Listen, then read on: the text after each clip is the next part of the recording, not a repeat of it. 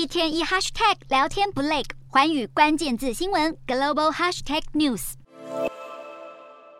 特斯拉第三季交车量不如预期，使得股价在三日崩跌百分之八。然而，外界普遍认为这并非特斯拉内部生产的问题，而是外部物流障碍所导致。因此，公司展望仍被分析师看好。根据特斯拉公布的资料，今年第三季一共生产三十六点五万辆车，实际交车却只有三十四点三万辆，低于市场预期的三十六点四万辆。在全球各大车厂销售普遍下滑的情况下，通用汽车却成功突破供应链障碍。第三季在美国的销量逆势成长百分之二十四，旗下品牌雪佛兰的电动车款也写下单季最高销售纪录。近年来，电动车市场扶摇直上，各国企业也都跟上脚步，展开布局。除了最受瞩目的特斯拉之外，以三 C 产品为本业的苹果公司也传出将在年底重组电动车团队，重启尘封已久的泰坦电动车计划，预计二零二五年开始量产。至于中国的吉利汽车集团，近年陆续成立多家新创电动车厂，累积丰富的电动车开发与制造经验。如今宣布将收购英国豪华车品牌奥斯顿马丁百分之七点六的股份，有望协助奥斯顿马丁加速转型为纯电车厂。